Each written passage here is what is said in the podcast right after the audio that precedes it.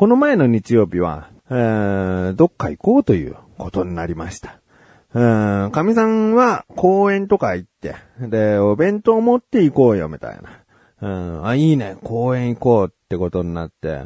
じゃあお兄ちゃんどこ行きたいってなった時に、あの、ターザンロープのある公園に行きたいと。うん、ターザンロープね。うん。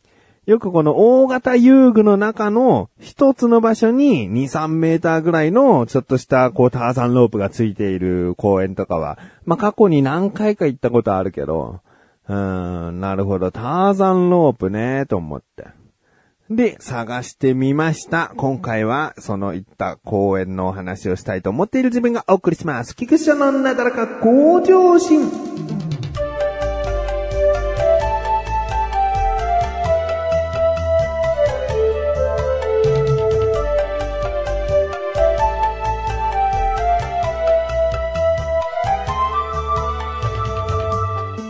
で、まあネットでいろいろと探したんですけどね。うん、ターザンロープ。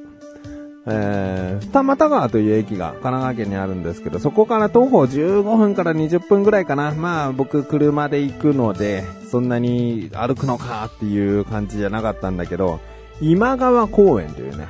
うん、あの、なかなか広そうな公園がありまして、で、そこにターザンロープがあると、写真で見たらね、結構本格的というか、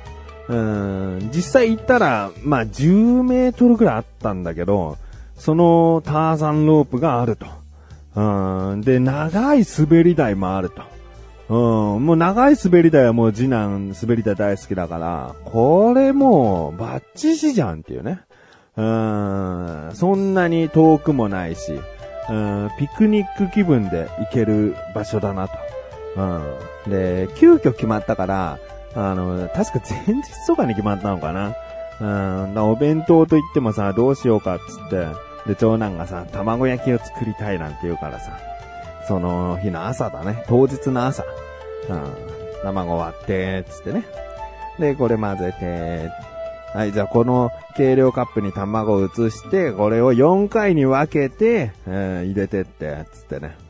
うんちょっとサポートもしつつ、長男にこうやらせて、なかなか上手にできてですね。じゃあこの卵焼きも持っていこうっ、つって。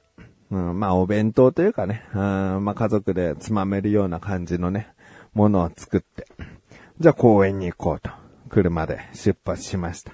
車の中ではね、前日に買ったお菓子とかを食べながら。うん、でもそんなにね、長時間乗っていくわけでもないから、もうすぐ着くよ、つって。そしたらね、まあ出発したのが11時半ぐらい。お昼少し前に出発したんだけど、着いたらね、そこの今川公園ってね、あの、野球場とかテニスコートとか、あとはもうサッカー場も、フットサルとかそういったサッカー場、サッカーもできる大きな広場もあって、だから、その日曜日の昼なんてさ、草野球チームだ、少年サッカーだ、うん、まあテニスだっていうさ、もういろんな人たちが車でやってくるわけ。駅から近いわけでもないから。うん、で、駐車場が何台かな ?30 台ぐらいだったかな？うん、まあ50ないぐらいだと思うんだけど、そんなに大きくないんだよね。公園の広さに対したら、もう少し駐車スペース欲しいなって思うんだけど、そして、まあ、着いたのが、まあ、お昼になって、そしたらね、もう並んでんだよね、車ね。まあまあまあ、僕はもうその駐車場待ち慣れてるから、うん、もう子供と神さんを降ろしてね、先行ってきていいよって言おうと思ったんだけど、うん、そのターザンロープがある公園、長い滑り台がある公園ってことを子供たちにはなんとなくまだちゃんと言わなかったのね。ターザンロープあるかね？どうかね？なんつって。うん、だから、ちょっと、ちょっとしたサプライズ感で公園に来てるから、そのリアクションが見たいわけよね。だから一旦神さんに、あの、先に子供たち公園の遊具のある場所を連れて行きたいから、あの、運転席座っててよ、つって。で、分かった、つって、運転を交代して。で、僕と子供二人で、あの、今川公園、あ駐車場から歩き出したんだけど、まあ、初めて行った公園だから、まあ、地図見ながら、うん、本当にね、そこそこ広いんだよね。で、その今川公園ね、傾斜にある感じなんだよね。うん、傾斜というか、山の上というか、だから公園自体も結構勾配が激しくて、うん、で、基本的には下っていくような、駐車場から下っていくような感じで。歩いてって。で、まあ、まずね、お目当てのターザンロープを見せてやろうと思ってさ、その遊具のある広場に向かっていったんだよね。途中からこう、あ、あそこにあるな、あるなっていうのがさ、僕の中では分かってさ、ほら見てごらんあれつってさ、長男はさ、いや、ターザンロープか？え？あれはターザンロープか？って、こう、ワクワクが止まらないわけだよね。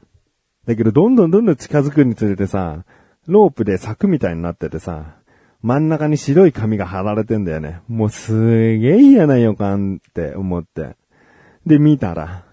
ターザンロープは、ただいま、整備中です、みたいな。うーん、そのなんか滑車のさ、部分が故障してるかなんかでさ、もうロープ自体なかった。うわ、ターザンロープできないよ、つって。あいや、もう、長男はでもそんなにがっかりしてなかったけど、僕ががっかりしたね。あーんなんかさ、ここがだって一番の目当てだったから、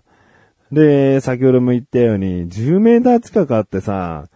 すごいこう、楽しめそうなんだよね。で、今川公園はいろんな施設あるけど、比較的日曜日なのに空いてるっていう、僕からしたら穴場だなって思えるぐらいいい公園だったんだよね。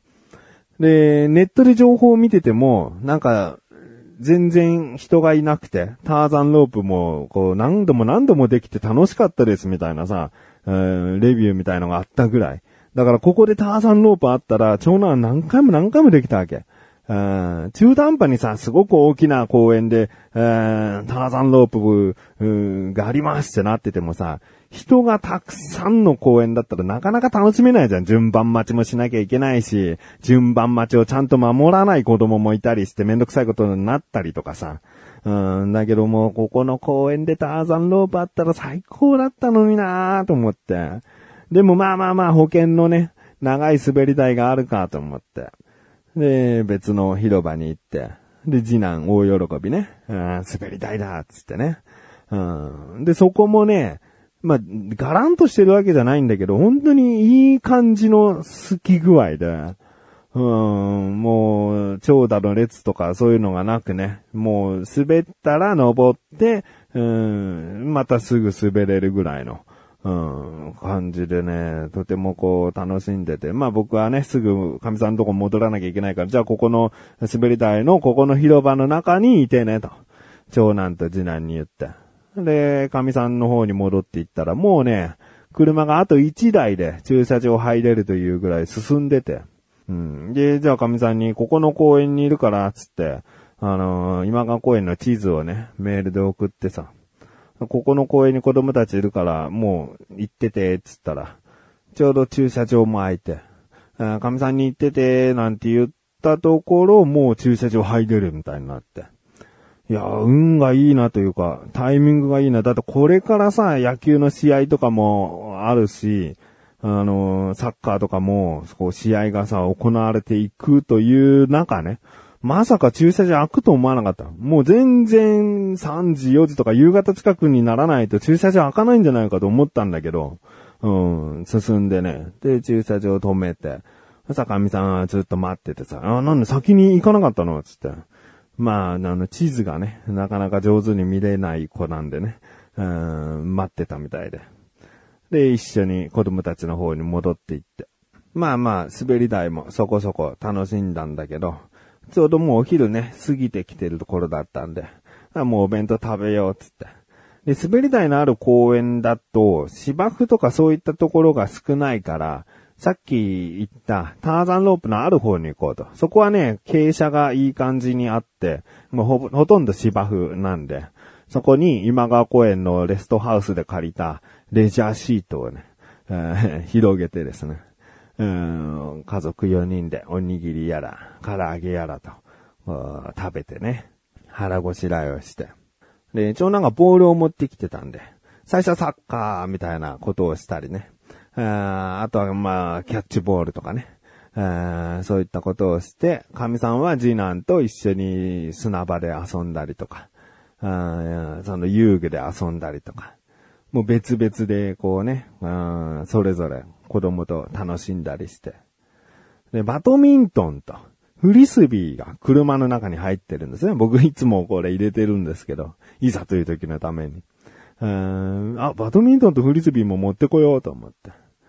で、持ってきてね、神さんとね、バドミントンしたな。うん、フリスビーは長男がすごいね、ハマってね。で、キャッチボールとかサッカー、長男はね、とても苦手な感じなんだけどね、フリスビーだけはね、ちょっと上手かったね。僕よりもこう、ちゃんと正面に向かって投げてくれてね、上手かったんだよね。うん。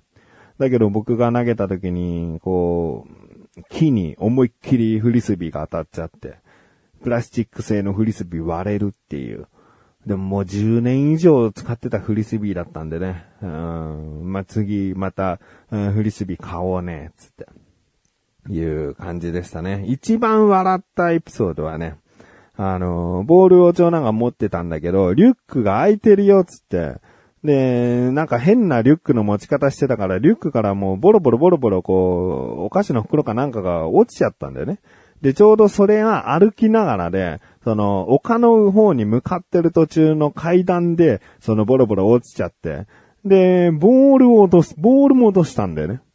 で、僕は荷物を持ってて、あまりこうすぐ動ける状態じゃなかったんだけど、神さんがすぐにこうボールを拾おうと思ったら、もうそのまま傾斜を転がってっちゃって。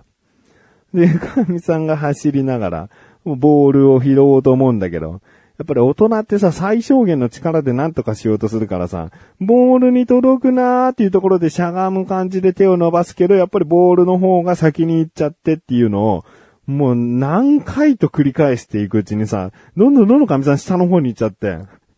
あれはね、一回の力で、もう、ボールを追い越してまでも、こう、ちょっと力出さなきゃダメなんだよね。もう待ち構えるぐらいの、ボールを回り込んで取るぐらいの力を使わないとダメだよ。神様はずっと最小限の力で、最小限の力でってこう、と、拾おうとするから、もうどんどんどんどん下の方行っちゃって、最終的には見えないところまで取りに行っちゃって、僕と子供二人はもう大爆笑しちゃったね。うーん。で、まあ、そんなこんなでですね、夕方までしっかり今川公園で遊ぶことができて、ターザンロープだけはね、ちょっと惜しかったけども、これはもうまた次行くときに別の、えターザンロープのある公園行こうねっていう話になっておりましてね。こんな日曜日を過ごしました。もうね、本当に一言で言うとね、これが幸せってことなんだなぁと思ったね。うーん、僕もこう、身軽になってさ、すごく楽しかった。動けるし、息切れしなくなってきてるし、うーん、体を動かすことが楽しかったし、家族もみんな楽しんでたし、うーん、なんかこうさ、あ、もうあの頃には戻れないんだな、あの頃は幸せだったな、なんて、こう、後悔したくない。あれが幸せだったってことをもう実感しながら、その日を過ごしました。